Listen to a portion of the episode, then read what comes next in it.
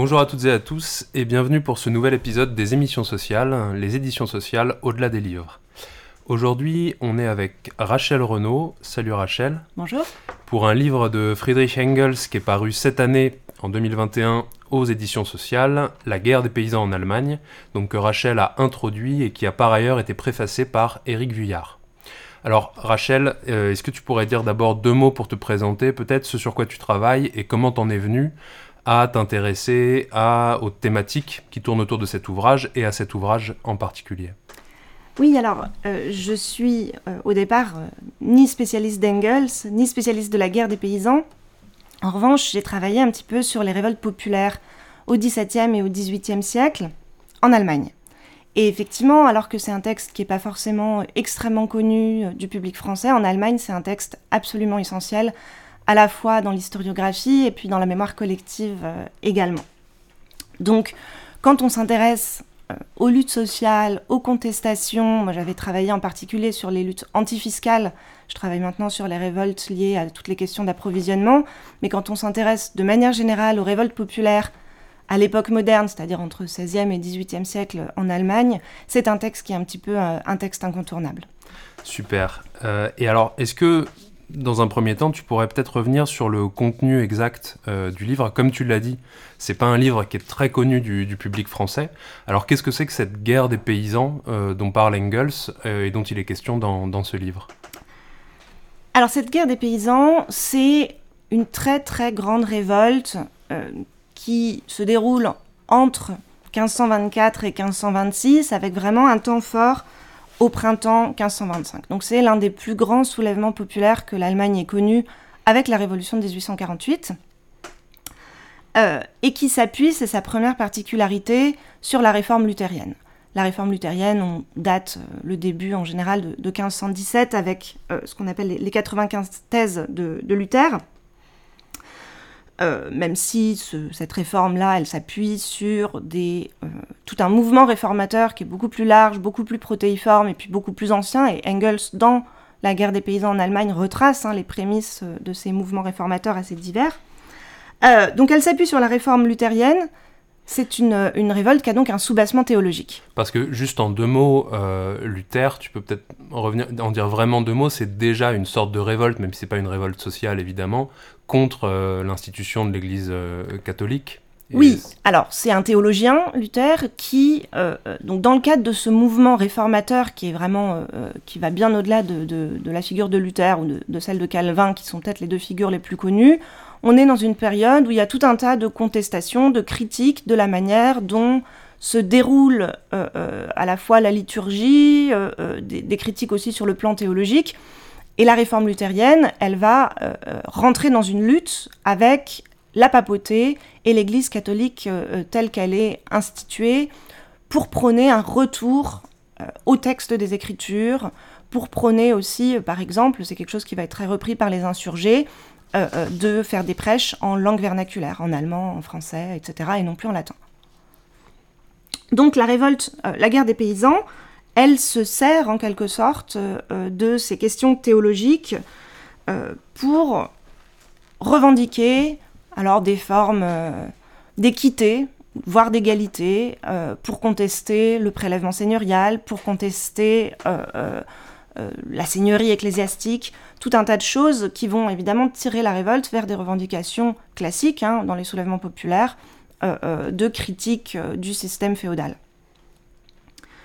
Euh, c'est une. Donc, ils vont reprendre par exemple euh, tout un tas de revendications de Luther, hein, euh, l'élection des pasteurs, qu'on appelle les ministres du culte, les prêches en langue vernaculaire, et puis au nom de l'égalité des, chrétiens devant Dieu, qui est prônée par Luther, ils vont attaquer, ils vont prendre les armes, ils vont attaquer les châteaux, ils vont refuser le paiement des redevances seigneuriales, etc., etc.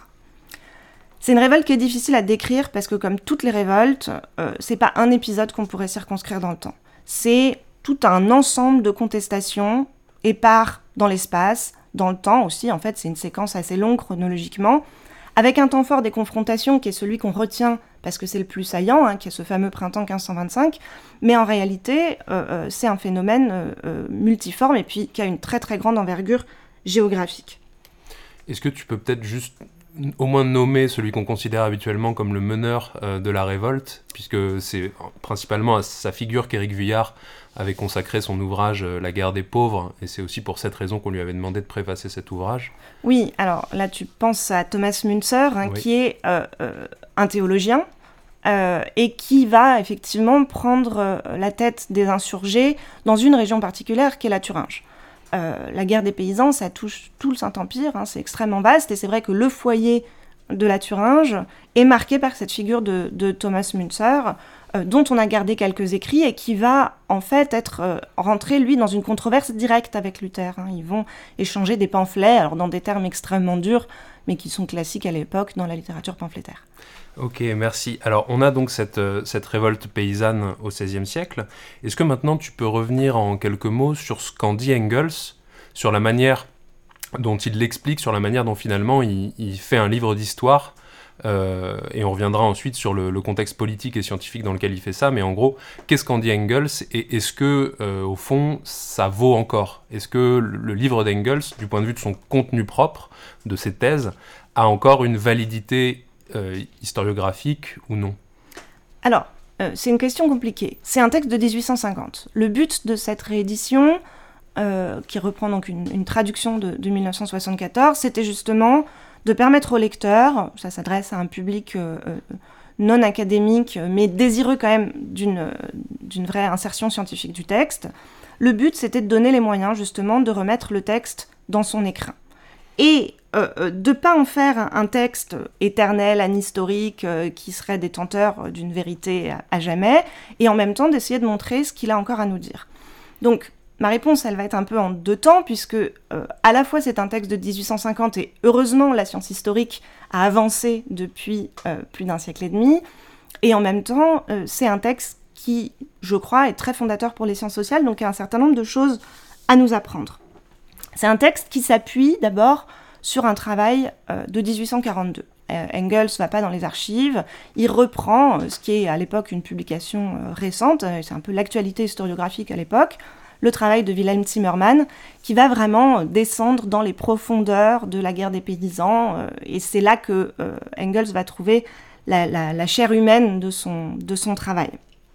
Donc, c'est un texte qui a une démarche qui, à mon sens, est une démarche tout à fait intéressante du point de vue de la méthode de l'histoire, puisque il va refuser une histoire qui sert juste à collecter les faits ou qui a juste pour finalité de raconter ce qui s'est passé. Il essaye de mettre en œuvre, à partir de la matière de Zimmerman, une histoire qui va véritablement interpréter le passé et lui donner du sens. Ça, c'est un, premier trait majeur de sa, de sa démarche. Et du coup, est-ce que tu peux dire en deux mots le sens euh, qu'il lui donne?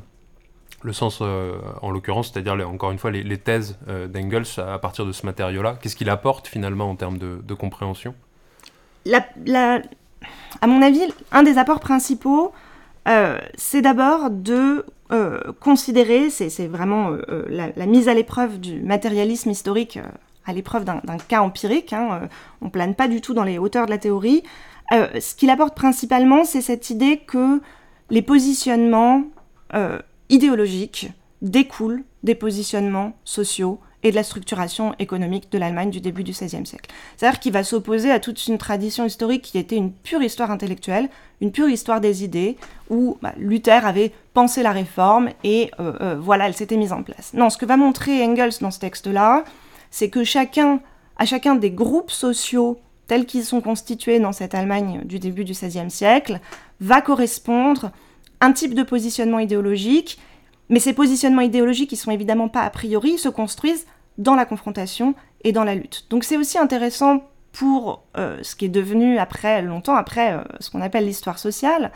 Euh, il, fonde un peu en quelque sorte l'histoire sociale des idées, c'est-à-dire que il va montrer véritablement que les groupes sociaux, ils se constituent dans la confrontation les uns avec les autres. C'est une vision très très relationnelle des groupes sociaux. Hein. On n'a pas euh, des groupes qui seraient là, euh, qui se regarderaient et qui se mettraient à lutter les uns contre les autres. Euh, on a des relations et de ces relations conflictuelles naissent à la fois des identités de groupe, des consciences de classe, et des positionnements idéologiques. D'accord. Alors ça, sur le, un des premiers enjeux donc du texte, c'est l'enjeu proprement scientifique, comme tu l'as dit, c'est la constitution du matérialisme historique. On est à une époque où Marx, de son côté, publie dans la même revue euh, ces grands textes sur la France qui sont aussi des exemples d'application du, du, matérialisme historique. Est-ce que maintenant tu peux peut-être dire deux mots de la manière dont euh, finalement Engels a été relativisé ou critiqué par des historiens plus contemporains, c'est-à-dire dans, quelle mesure est-ce que ce qu'il dit est encore valable? Donc tu l'as dit, c'est un texte vieilli, mais en quoi, du coup, est-ce que c'est un texte vieilli? Alors il y a deux principaux reproches qui sont faits euh, à la démarche historique d'Engels. Le premier, c'est l'usage de l'anachronisme puisque Engels fait un va-et-vient permanent dans ce texte entre la situation de l'Allemagne en 1850, après l'échec des révolutions de 48, et euh, ce qui s'est passé en 1525. Moi, je serais assez réservée sur ce reproche parce que c'est une forme d'anachronisme en réalité très contrôlée. Il va comparer terme à terme, je ne sais pas, par exemple, la situation de la bourgeoisie euh, euh, en 1850 et la situation de la bourgeoisie en 1525. Ce qui ne veut pas dire qu'il pense la bourgeoisie de manière éternelle ou plaquée d'une situation à l'autre, hein, pas du tout. Simplement, il analyse les positions relatives des différents groupes sociaux aux deux moments. Il va comparer aussi énormément le morcellement territorial de l'Allemagne en 1525 et l'absence d'unité politique en 1850, qui à l'époque est la question, peut-être une des questions politiques les plus, les plus brûlantes. Et il va avoir d'ailleurs là-dessus un, positionnement euh, euh, à la fois politique et scientifique assez euh, original. Donc premier gros reproche, l'anachronisme. Je crois qu'il faut le prendre avec précaution parce qu'ici, ça participe de cette volonté vraiment de, penser le passé et donc forcément de faire des allers-retours avec le présent pour essayer d'éclairer à la fois le présent et le, et le passé à la lumière l'un de l'autre. Deuxième grand reproche, de ne pas avoir donné, de ne pas avoir pensé l'autonomie propre des logiques religieuses. Ça, euh, effectivement, c'est peut-être le point sur lequel les historiens sont le plus revenus depuis. Engels pense systématiquement la religion dans la guerre des paysans comme, dit, hein, le masque ou le travestissement des véritables intérêts qui seraient économiques et sociaux. Je crois que cette manière de penser les choses, d'abord, il est lui-même revenu dessus euh, beaucoup plus tard, dans les années 1890, en reconnaissant qu'il n'avait pas accordé suffisamment de place à ce qu'on appellerait aujourd'hui euh, les, systèmes de représentation ou les mentalités. Euh, simplement, il n'a jamais eu le temps de remettre l'ouvrage sur le, sur le métier. Donc il est revenu lui-même dessus, et je pense que cette difficulté à prendre en charge euh, les logiques proprement religieuses, c'est aussi en très grande partie lié au contexte. En 1850, donc c'est un homme jeune, il vient de, donc il a rompu avec le piétisme de son milieu d'origine, première rupture, et puis deuxième rupture politique. Euh, Marx et Engels viennent donc de se séparer de euh, Wilhelm Weitling, qui était un tailleur allemand à, Paris, et qui professait lui un communisme un peu pétri de millénarisme, de, de christianisme. Et ils ont voulu précisément rompre avec cette option-là explicitement pour fonder le socialisme dans quelque chose de plus scientifique. Et je pense qu'à la lumière de cette rupture, on comprend aussi mieux les réserves d'Engels euh, vis-à-vis euh, de tout ce qu'il pouvait y avoir de euh, millénariste ou prophétique, par exemple dans la figure de, Thomas Müntzer. Ok, merci pour, le, pour ce lien entre les enjeux scientifiques et, politiques. Je te propose qu'on continue sur ces enjeux politiques, puisque donc, outre la question du matérialisme historique et de la scientificité euh, du marxisme et du mouvement ouvrier qu'il est, qu'il est censé, euh, sur lequel il est censé influer, il y a une question proprement politique euh, qui est celle pour Engels, en tout cas qui semble être celle à la lecture, de doter l'Allemagne finalement d'une tradition révolutionnaire, puisque Marx et Engels pouvaient avoir l'impression que, contrairement peut-être à d'autres peuples, et on pense évidemment ici aux Français, et à la figure de la Révolution française euh, qui a une présence massive au XIXe siècle, on pouvait avoir l'impression que les Allemands sont euh, caractérisés par une absence de tradition euh, de révolte et de tradition a fortiori révolutionnaire. Et ce que tu expliques, c'est que Engels a aussi vocation à faire ça, c'est-à-dire à doter l'Allemagne de cette tradition-là, à dire aux Allemands, vous êtes également les héritiers d'un peuple révolutionnaire, euh, et notamment donc de, ces paysans euh, soulevés au XVIe siècle.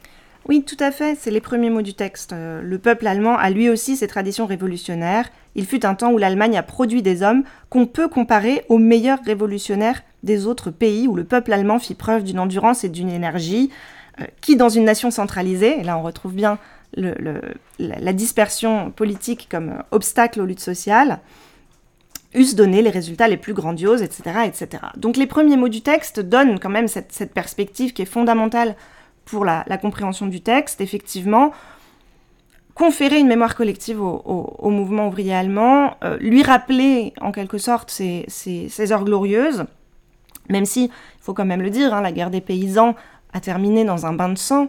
Euh, certains avancent le chiffre de 75 000 morts pour euh, dans le Saint-Empire qui comptait donc 15 millions d'habitants. Ça fait un ratio quand même considérable. Euh, ça a terminé dans un bain de sang, mais effectivement, c'est une des plus grandes révoltes populaires qu'ait connue l'Europe à l'époque moderne. Donc, il y a, cette fonction-là mémorielle en quelque sorte, avec derrière toujours cette idée, mais qui est très propre au 19e siècle et qui va durer, et qui, dure encore d'ailleurs en partie dans, dans la conscience collective allemande et dans l'historiographie de l'Allemagne, cette idée que l'Allemagne est en retard.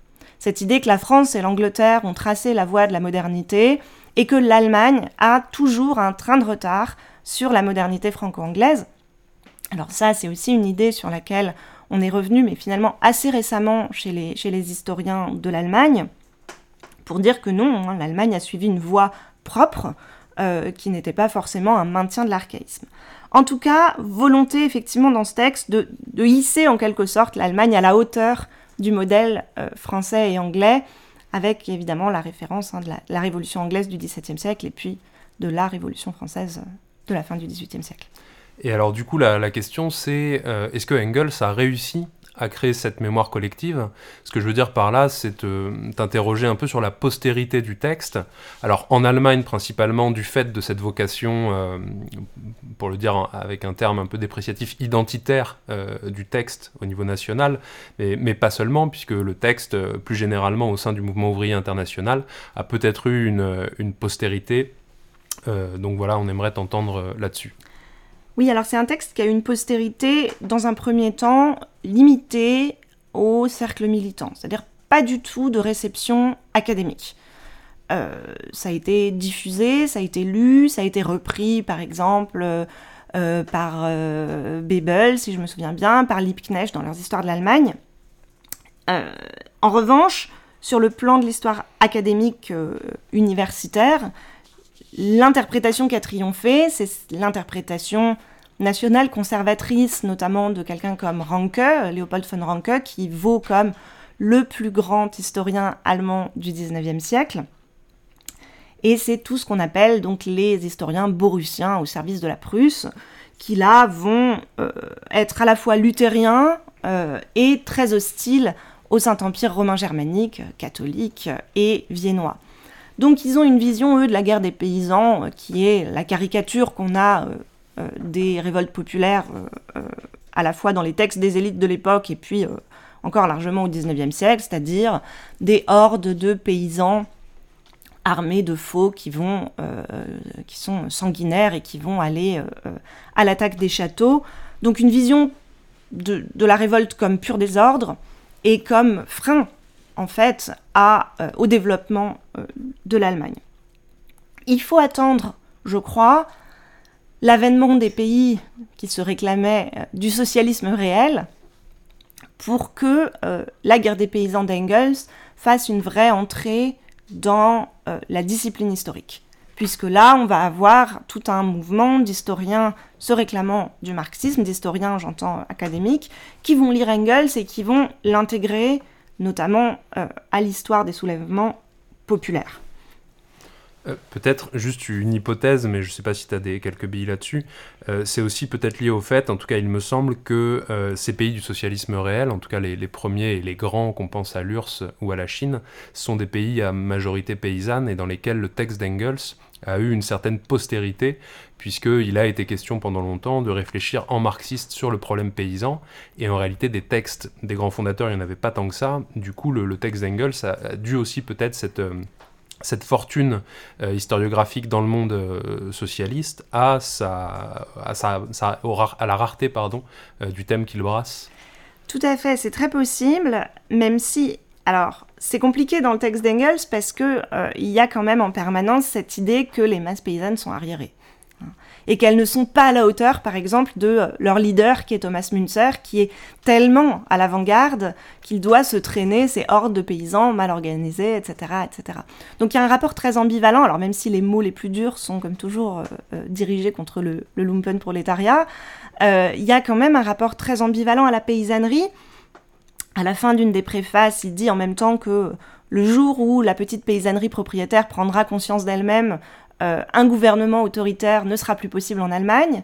Donc il y a quelque chose de très ambigu, je crois qu'il y a un peu un va-et-vient dans son texte hein, sur euh, euh, la, la place de cette paysannerie dans le mouvement révolutionnaire.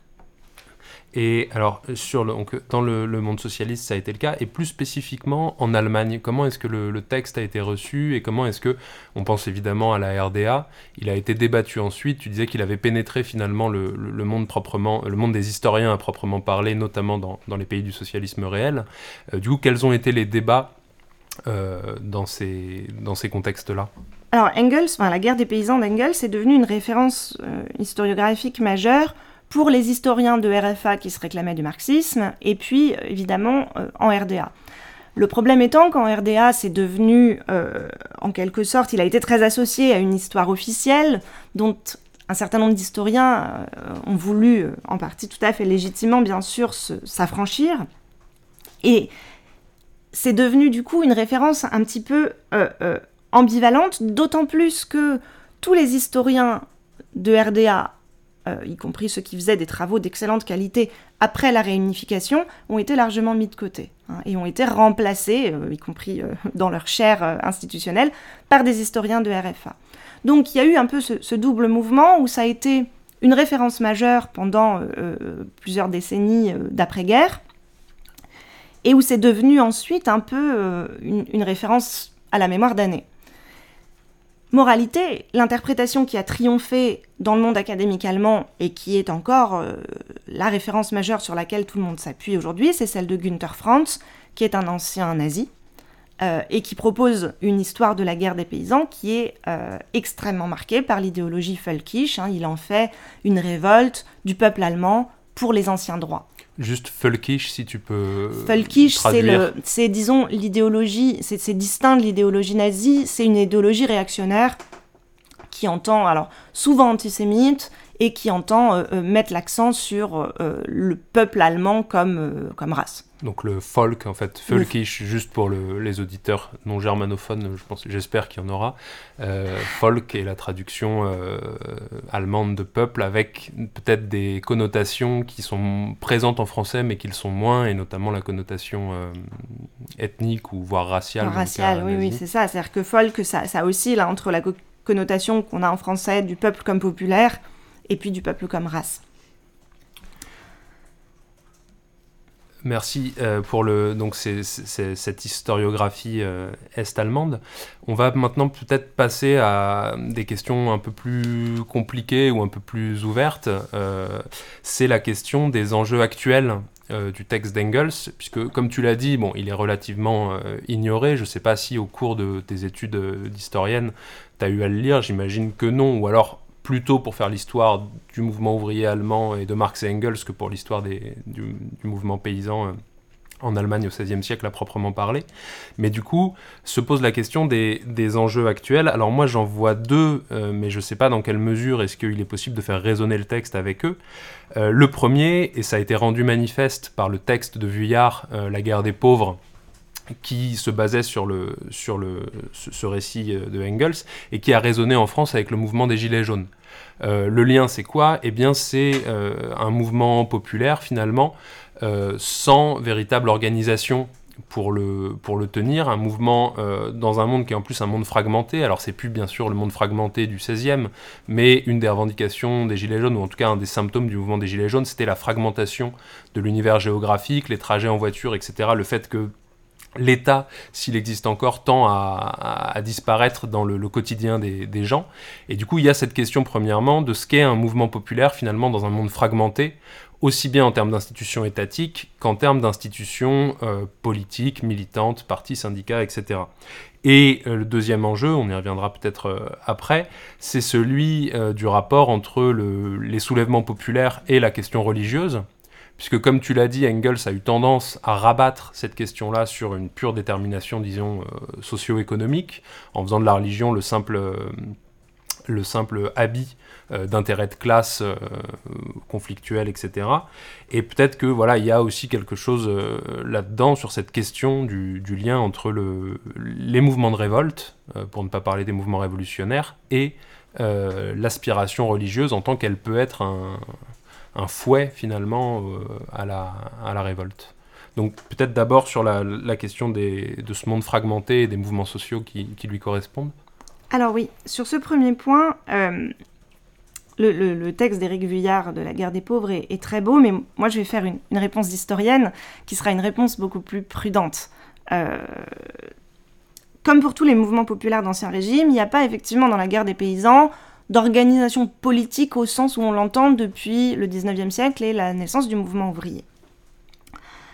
En même temps, euh, ces soulèvements, ils sont organisés de manière extrêmement minutieuse et de manière très ritualisée, on retrouve toujours un peu la même chose. Hein. Donc d'abord, ils s'organisent sur la base d'institutions qui existent, à savoir la communauté d'habitants, le corps de métier, le quartier dans les villes, parce que je ne l'ai pas dit, mais la guerre des paysans, c'est pas seulement une guerre de paysans, en réalité, il y a aussi beaucoup de petits artisans euh, des mondes urbains. Donc, on a des structures qui préexistent, qui sont mobilisées dans la contestation, même si, dans l'action collective, elles vont être transformées par la mobilisation. Ce qui euh, euh, permet la, la comparaison, effectivement, c'est, je crois, cette idée que il n'y a pas dans ces mouvements-là, au départ, de conscience d'appartenir à un groupe qui fait unité. Ça, c'est peut-être effectivement un, point sur lequel euh, euh, on, voit les similitudes, parce qu'il n'y a pas de tradition euh, contestataire qui soit tellement à cette échelle-là. C'est vrai pour les Gilets jaunes, c'est vrai pour la guerre des paysans. Dans la contestation, et c'est vrai de beaucoup de luttes en réalité, hein, naît la conscience de faire groupe, de faire autour de quelque chose, et c'est là qu'on s'invente des symboles, des références communes, des couleurs communes, euh, des étendards et des mots d'ordre. La comparaison, je crois qu'elle a été aussi beaucoup utilisée, alors évidemment pas par Éric Vuillard, mais euh, dans l'espace médiatique, pour discréditer le mouvement. Je pense notamment euh, à la comparaison des Gilets jaunes avec les jacqueries, qui, sont, qui précèdent hein, la, guerre des paysans et qui sont des révoltes paysannes, euh, enfin, c'est le terme qu'on emploie en France notamment. Euh. Oui, alors il y a une grande révolte en 1358 en France qui est, euh, qu'on appelle la, la, grande révolte des Jacques, mais effectivement c'est devenu un terme péjoratif pour désigner ces révoltes d'Ancien Régime.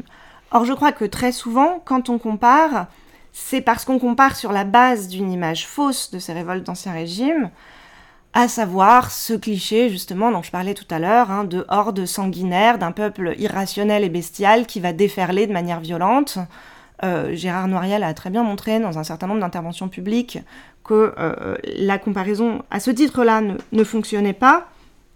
Et effectivement, pour comparer, je crois qu'il faut d'abord sortir de cette image-là et un peu comme Éric Vuillard l'a fait de manière euh, littéraire, rentrer dans euh, la chair de la contestation, c'est-à-dire des gens qui cherchent à s'organiser à une échelle nouvelle en se dotant de références communes. Dans le cas de la guerre des paysans, évidemment, c'est la réforme luthérienne qui permet tout d'un coup de fédérer des contestations qui jusque-là euh, étaient dispersées et n'avaient pas de vecteur commun.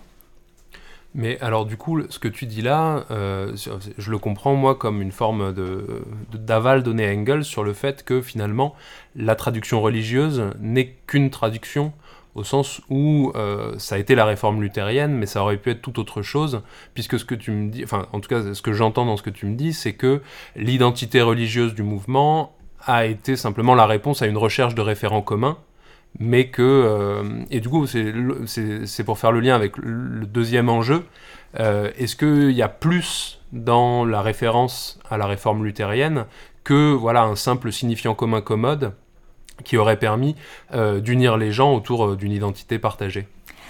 Je serais un tout petit peu plus nuancée sur ce point-là, parce que je crois que si on essaye de prendre au sérieux ce que disent les gens sur leur révolte, euh, ça se dit dans ce langage-là, donc c'est indissociable. Euh, on ne peut pas, je crois, en faire un simple prétexte, c'est une manière de formuler la contestation.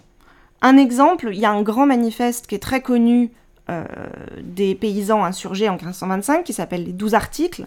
Donc je rappelle, hein, ces paysans, ils s'organisent, ils élisent des représentants, ils font des assemblées et ils rédigent des textes on est très très loin de l'image simplement de hordes de gens avec leurs pics et leurs faux qui vont déferler sur des châteaux. Et chaque article de ces douze articles est légitimé par les Écritures. Donc on ne peut pas faire comme si la religion à ce moment précis n'avait pas été le terreau essentiel de la lutte des classes. C'est dans ces mots-là que peut se dire la contestation. Je crois qu'on ne peut pas vraiment euh, en faire un simple prétexte euh, comme le fait Engels. Je donne un exemple l'article 3 des, des 12 articles, hein, euh, pour montrer à quel point c'est au nom de la Bible qu'on se révolte en 1525. Il est lamentable que nous soyons considérés comme des serfs, vu que le Christ, en donnant son sang, nous a tous sauvés et rachetés sans exception, du plus humble au plus grand. Nous voulons être absolument libres, comme nous l'apprend l'Écriture. Nous devons cependant obéir de bon cœur à toute autorité élue ou instituée par Dieu, mais ils vont rajouter tout de suite une réserve, en tout ce qu'elle ordonne de convenable et de chrétien.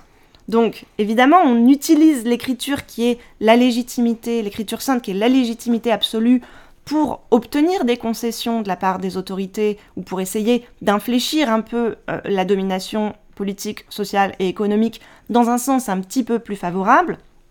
On mobilise l'écriture sainte parce que c'est ce qu'il y a de plus incontestable et de plus légitime. J'en ferai pas pour autant un simple prétexte. On peut évidemment se dire que c'est purement stratégique, que c'est purement un, positionnement euh, euh, tactique, mais en réalité, on n'en sait rien. Mais en fait, c'est peut-être aussi là qu'on revient à ce que tu disais plus haut, c'est-à-dire que Engels, c'est pas un simple historien, c'est aussi un militant, et peut-être que la spécificité du militant par rapport à l'historien, c'est de questionner euh, ce discours, cette idéologie sous-jacente à la révolte, du point de vue de son adéquation. Euh, parce que peut-être que Engels, c'est aussi ça. C'est-à-dire, est-ce que véritablement cette idéologie religieuse était adéquate euh, à la révolte Et je pense que là, effectivement, on change de domaine. C'est plus l'historien qui parle, puisque la question qui est posée, c'est une question d'adéquation politique et de savoir s'il est possible de faire de la politique à cette époque-là, voire plus généralement, avec des mots d'ordre religieux, ou en tout cas ceux-là. Et si, euh, est-ce que en réalité, les, les insurgés ne se fourvoient pas en invoquant la religion pour, euh, pour quelque chose d'émancipateur, alors même que, euh, comme tu le disais, pour Engels et Marx à l'époque, c'est considéré comme finalement un, instrument idéologique entre les mains de la bourgeoisie. Tout à fait, je crois que c'est effectivement là qu'on peut interpréter sa position en la rapportant au contexte politique dans lequel il, est à ce moment-là. cela étant, même sur la figure de Münzer, dont il fait euh, cette avant-garde euh, très éclairée, euh, bon, Münzer est un théologien, avant tout, et un théologien qui controverse avec Luther. Donc, c'est quand même difficile euh, de dégager entièrement cette révolte de son soubassement religieux. C'est aussi sa spécificité majeure. Moi, les contestations sur lesquelles j'ai travaillé et les grandes révoltes sur lesquelles j'ai travaillé au XVIIe, XVIIIe siècle sont des révoltes qui ne mobilisent plus du tout un langage religieux, par exemple. Elles sont complètement sécularisées. On parle de l'impôt, on parle de l'empereur, euh, mais il n'y a plus du tout ce langage euh, religieux qui est aussi spécifique à un moment parce qu'il permettait de revendiquer des choses extrêmement larges comme l'égalité, des concepts qui deviennent absolus comme ça, l'égalité, la liberté, euh, grâce à l'écriture. D'accord. Et cette traduction religieuse des, conflits a eu aussi une postérité, on n'y reviendra pas là euh, pour des raisons de format et de, et, de temps, mais c'est aussi ce qui fait l'intérêt du livre d'Engels, c'est de euh, raisonner finalement avec des choses comme la théologie de la libération ou, d'autres formes de, contestation proprement religieuse des inégalités sociales. Et euh, le livre bah, permet voilà, de, poser quelques bases autour de, ces discussions-là. Eh bien, Rachel, merci beaucoup pour euh, l'entretien. Je vous rappelle que l'ouvrage d'Engels, comme tous nos ouvrages, est disponible en librairie puisque euh, les ouvrages des éditions sociales ne sont plus vendus sur Amazon. Donc on vous invite vraiment à fréquenter les librairies que vous avez autour de chez vous pour les faire vivre et notamment, mais pas seulement, en achetant euh, les ouvrages des, des éditions sociales. Et je vous dis à bientôt pour un prochain épisode des émissions sociales. Au revoir.